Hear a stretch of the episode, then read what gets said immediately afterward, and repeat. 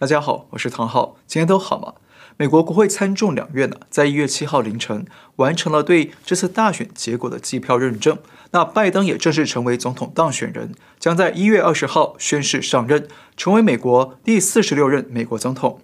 那所以呢，今天我们来跟大家来聊两个相关话题哦。第一，川普宣布移交政权，美国大选有什么深层启示？第二，弹劾逼宫川普，左派势力在急什么？不过，请容我再次提醒大家，请留意一下您的频道订阅是否正常。那如果被系统自动取消了呢？那还请您重新订阅频道，并且记得打开小铃铛。好，来看第一个话题：川普宣布移交政权，美国大选深层启示。一月六号是美国国会召开联席会议的日子，那川普也在当天召开了大规模的集会活动，呼吁国会调查选举真相，拒绝有争议的选举人票。那稍后呢，部分民众闯入了国会，对大选舞弊表达不满。不过，抗争群众啊，并没有偏激的行为。那川普也发布视频信息，呼吁民众赶紧回家，保持和平。不过，却突然传出有警察开枪，造成了一名退役的女空军不治身亡。事件发生之后，包括三位美国前总统以及多个国家的领袖纷纷将炮火指向川普，批评川普支持者闯入国会，甚至宣称川普在煽动暴力。但是有现场人士拍到啊，闯入国会里头的人员当中呢，有几位安提法，也就是安提法组织的极端分子。那这些人虽然举着支持川普的旗帜，但是看起来不像川普支持者。那他们身上和手上啊，还有形状怪异的刺青图案，甚至还有人手上刺着类似共产党的镰刀斧头标记。当然了，这些证据哦，可能还不足以判定是 Antifa 或者左派组织发起这次闯入国会行动。毕竟现场也确实有许多川普的支持者。但是可以肯定的是，确实有 Antifa 的极端分子假扮川粉闯入国会。那他们为什么要假扮川普支持者？是他们主动自发的呢，还是背后有人指使呢？很值得我们追究。不过呢，就在国会抗争事件导致人员遇害之后，国会两院在晚上恢复了计票工作，迅速的通过对拜登的认证，让拜登成为总统当选人。而川普也在凌晨发出声明，同意他会在一月二十号当天有序的移交政权。那川普也语带遗憾的说。这意味着美国总统历史上最伟大的第一个任期结束了。好，我知道很多朋友看到这个消息啊，心情相当的复杂。就我身边的朋友啊，就有人呢难过的掉下眼泪，那有的人是焦虑的睡不着觉，也有人觉得愤愤不平，觉得真相跟正义就这样被谋杀了吗？甚至还有人说他以后啊再也不相信正义了。是，的确很遗憾啊。从十一月三号发生大选舞弊，一直到现在，川普同意移交政权。那川普一路上啊都是非常被动的挨打，一直被各式各样的手段逼宫，包括了媒体啊、国会恐吓，还有极端组织等等。甚至众议院议长佩洛西呢，还马上准备发起弹劾案，要逼迫川普立即下台，让他连任期都做不完。而脸书、推特呢，不但暂时封锁了川普的账号，推特和 YouTube 还删除了川普呼吁民众赶紧回家、保持和平的视频。而其他社交媒体像 Twitch、Snapchat 等等呢，也加入了封锁川普言论的行列。那简单一句话，川普还没卸任呢，就已经被这批社交媒体给剥夺了言论自由。那更糟糕的是啊，这场大选舞弊，主流媒体与国会不愿面对，那法院呢也不愿接案审理。舞弊的真相啊，恐怕永远都无法厘清，无法给人民一个公开透明的交代。所以，在我看来啊，二零二零年的美国大选并没有成功，成功的恐怕是一场史无前例的大规模政变，是一场来自中共与极左派势力的超限战政变。而且，无论是拜登也好，川普也好，没有人是这次大选的赢家。最大赢家是联手介入选举的西方极左派势力以及东方的中共势力。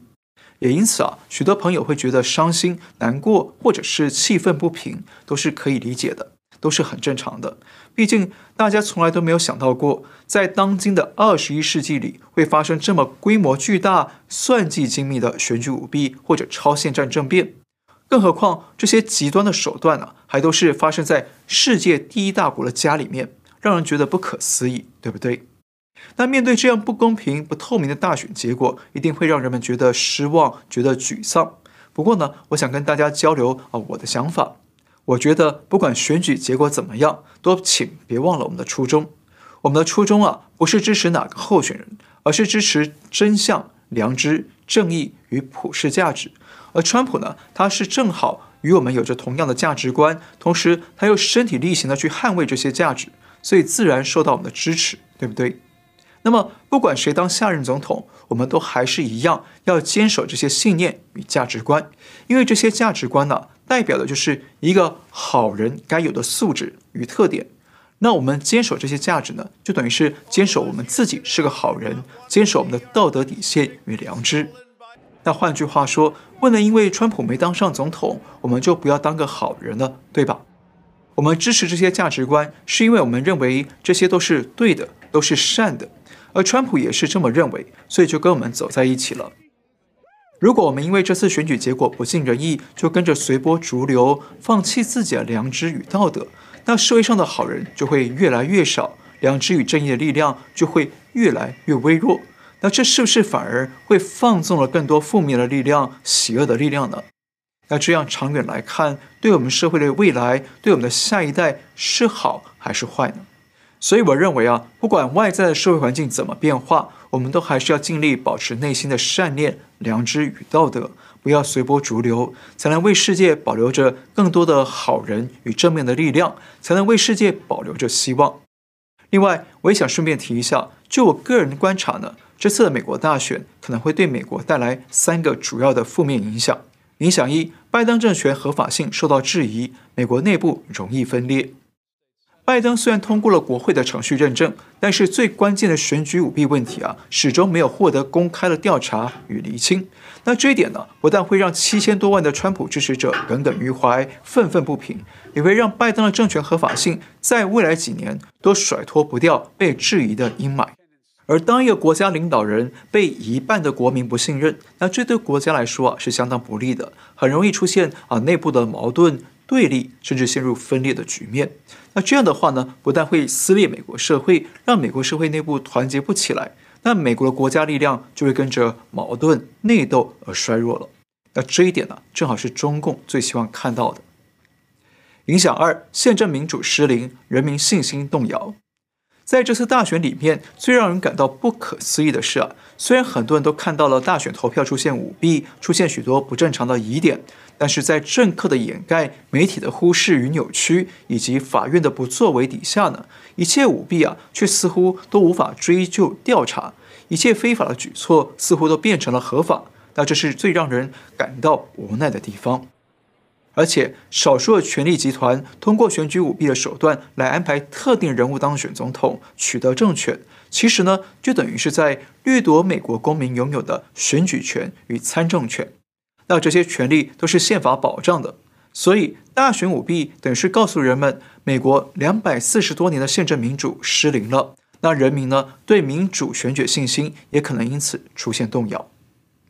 的确啊，当自由民主体制啊遇到流氓式的社会主义、共产主义的攻击呢，似乎都会呃显得有点单薄、有点脆弱。比方说在台湾，中共指使亲共的政党。黑帮或者是亲共媒体，打着政党自由和新闻自由的名义，在台湾插五星旗，啊，散布极端的言论，恐吓台湾人民，破坏台湾的自由与民主。那这种打着民主破坏民主，打着自由攻击自由的红色颠覆手法呀，就是中共最擅长的钻空子的手段，让台湾政府呢也一度无能为力。那直到亲共媒体的电视台执照过期了，才被停播。而现在啊，西方极左派势力直接操控美国的民主投票，制造出不可信的投票结果，并且呢，动员左派媒体全力宣传，强迫人民接受承认。那这同样是另一种打着民主破坏民主，打着新闻自由攻击自由的红色颠覆，会动摇人们对宪政民主的信心。影响三，颠覆是非黑白，动摇社会道德。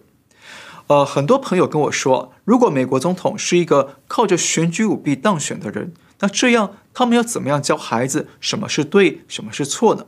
因为作弊都能当上总统了嘛，那你怎么跟孩子说作弊不对呢？而且还有大量的媒体报道，政治人物都出来跟大家说，那些啊可疑的举措、不合理的数据变化都不是舞弊，是合理的，是正常的。那这样让人们怎么判断是非黑白呢？其实啊，这就是共产主义与社会主义惯用的啊洗脑颠覆手段，因为他们的目的是要打破现有秩序，重建新秩序。所以他们会无所不用其极地使用各种手段来破坏现有的秩序与体制，同时呢，更要挑战破坏人们心中既有的啊道德观念与是非的标准，用利诱、恐惧或者无奈来强迫人们接受他们的变异价值观。比方说，今年八月啊，中共通过香港警察抓捕林卓廷和许志峰两位民主派议员。那理由竟然是他们在二零一九年元朗白衣人攻击事件当中涉嫌参与和煽动，但林卓廷啊是当时被白衣人打伤的受害者，那警方呢现在却说他们是嫌犯，让香港舆论哗然了。那这种公然的指鹿为马呢，其实就是要制造恐惧来挑战、破坏香港人的道德底线，来颠覆黑白是非。那现在美国极左派也是一样。他们公然耍流氓，要美国人吞下这个漏洞百出、舞弊丛生的选举结果，也是要一步步的颠覆人们的道德价值与是非标准，好让人们更容易受到社会主义的控制。好，我们再说一遍，这次美国大选结果可能会对美国社会带来三个主要的负面影响。影响一，拜登政权合法性受质疑，美国内部容易分裂。选举疑点无法获得厘清，让人们难以信服这次大选结果。影响二，宪政民主失灵，人民信心动摇，外部势力可以轻易地介入操控选举流程，导致人民选票失去作用，剥夺人民的参政权。影响三，颠覆是非黑白，动摇社会道德，靠作弊当选总统，靠媒体混淆视听，让人们不知道如何教育下一代正确的是非与道德。不过，除了这三个负面影响之外，这次大选的最大遗憾就是选举舞弊的真相没有办法查明，就这样不了了之了，让美国傲视全球的民主体制蒙上了厚厚的红色阴霾。但是呢，从另一个角度来看，这场大选或许留给我们一个重要的启发，就是这次大选像一场啊世界性的考试，让我们看清每个人在善与恶、对与错、黑与白之间如何选边站位。那看清哪些人能够在险恶的乱世当中还能坚持良知与道德，而哪些人呢却随波逐流了，放弃了道德与良知。在传统文化里有句话叫做“善恶有报”，那每个人在这次大选里的善恶选择啊，或许呢也会带来对等的结果与回报。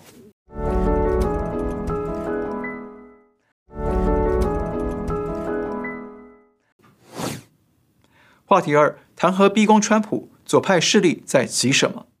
刚刚我们提到过，一月七号，国会才刚刚通过对拜登的机票认证。那接着呢，参议院少数党领袖舒默与众议院议长佩洛西就要求川普啊立即离职，否则呢就要发动弹劾案逼川普下台。佩洛西还要求副总统彭斯配合。他希望呢，彭斯先引用宪法第二十五条的规定，向国会宣称说，川普已经不能够履行总统职务的权利和责任，所以呢，彭斯将立即代理总统职务。换句话说，就是要彭斯立即架空川普，取代川普。那如果彭斯不这样做，佩洛西就要在众议院发起弹劾案，逼川普下台。那这也是川普继二零一九年十二月首次被弹劾之后，第二次被佩洛西与众议院弹劾。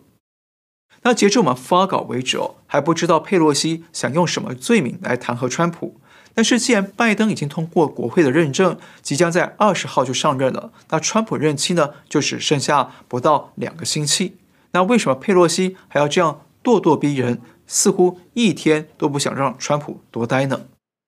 而且，虽然众议院只需要过半数的同意票就可以通过弹劾案，但是呢，到了参议院需要三分之二参议员同意才能通过弹劾，难度是相当高。那为什么这些极左派还是急着想要把川普赶下台呢？那我认为啊，可能有三种原因。第一个原因，极左派势力可能担心川普手里还有其他的反击筹码，比方说总统特别权力，也就是实施戒严军管，或者是其他我们不知道的方式。毕竟过去四年来啊，这帮华府旧势力也发现，川普是他们遭遇过的最强劲对手。那只要川普一天还在总统任上，他就还有一定的权力可以对抗极左派。但换句话说，只要川普在位一天，极左派们就一天不得心安，所以急着把川普赶下台。第二个原因呢，是极左派不只想要让川普下台，还想让川普将来不能再次参选公职。因为根据美国宪法第一条第三款第七节的规定，弹劾案一旦经过众议院通过，送进参议院审理之后，参议院如果认定有罪，除了可以判处总统免职之外，还可以剥夺未来担任公职的资格。也就是说，如果参议院认定总统有罪，并且判定总统卸任之后不得再担任公职，那么川普呢就会再也不能参选总统，也就不会再对华府沼泽与极左派们构成威胁了。第三个原因呢，可能是川普掌握到中共介入美国大选的关键证据。那中共方面担心啊，这次暗中介入大选会前功尽弃，所以急着催促美国的极左派政客赶紧把川普赶下台，免得川普公开曝光了中共介入大选的关键证据，或者是对中共施加更多更重的制裁。比方说，美国知名电商 Overstock 的创始人亿万富豪伯恩。日前呢，才公布了一批乔治亚州假选票的照片。那过两天，伯恩再披露这些假选票是从中国出货的，而且用中文写的出货单呢，已经被找到了。目前证据在当地的国土安全部门手里。那这些证据如果是真的，而且能交到川普的手上，那是不是可能会成为川普用来揭露中共介入美国大选、极左派与中共勾结的关键证据呢？那至于川普手上是不是还有其他中共勾结极左派介入美国大选的证据呢？我们不得而知。不过，如果真有这些证据的话，那么也就会不难想见，中共会要求极左派尽快逼宫川普，让川普早点下台了。好，今天先聊到这里。如果你喜欢我们的节目，请记得订阅、留言、按赞，介绍给你的亲朋好友知道。感谢您收看，我们下次再会。